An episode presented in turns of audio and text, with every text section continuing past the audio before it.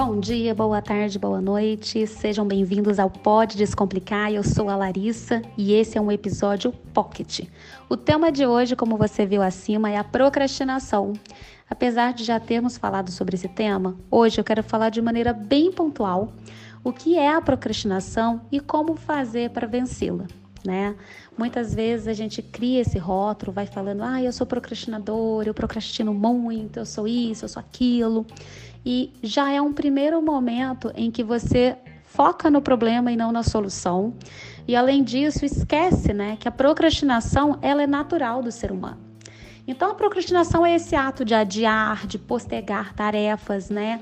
Ou responsabilidades que precisam ser realizadas e a gente vai, ah, depois eu faço, ou deixa para o último momento. É um comportamento que muitas pessoas enfrentam em diferentes áreas de sua vida. O que eu preciso identificar é se essa procrastinação é algo específico em relação a algum tema.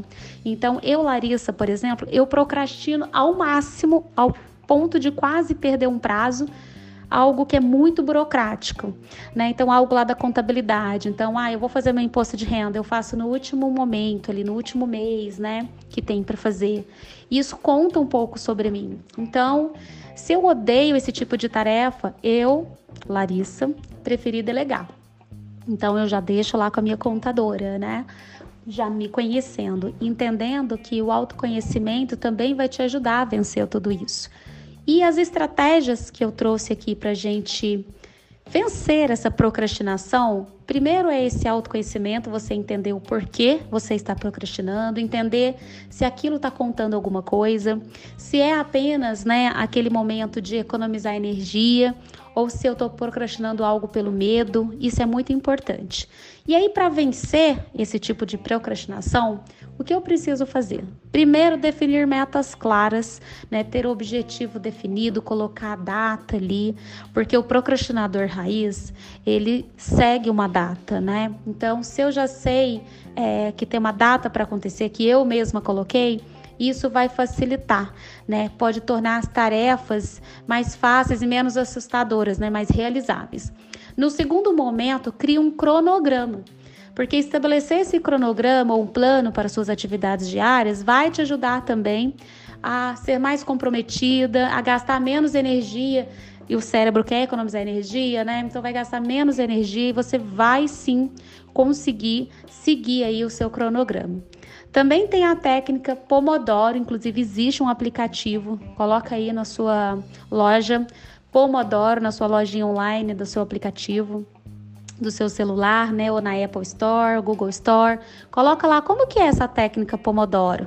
E aí você vai conseguir ter foco na sua tarefa, finalizar né? Vai ali também conseguir as pausas que ajudam também na manutenção do foco e no cansaço mental excessivo.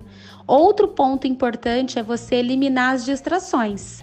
Então, identifique aí as distrações, o que está impedindo o seu progresso. Se você fica muito tempo é, nas mídias sociais, assistindo televisão, corrigindo tarefas, fazendo um monte de coisa ao mesmo tempo, você está cansando ali a sua mente e atrapalhando o seu foco.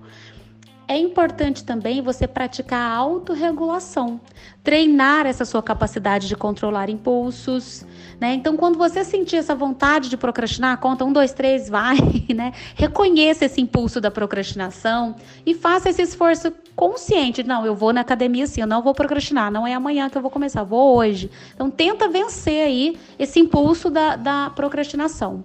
Estabeleça recompensas também, porque o hábito ele se completa muito quando vem uma recompensa final bacana, né?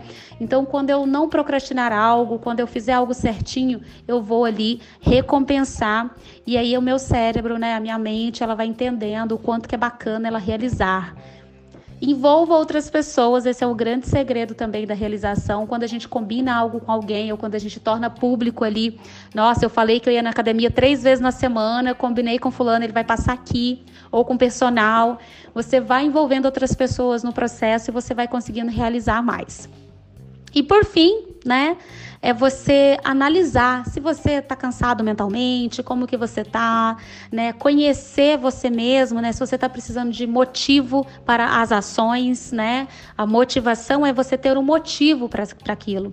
E lembrar-se sempre que vencer a procrastinação é um processo é, contínuo que requer esforço, disciplina, vontade, mas que é possível. Né? A procrastinação é natural do ser humano, mas também é natural a gente conseguir levar uma vida é, mais leve, mais plena e com produtividade e resultado do jeito que você gostaria.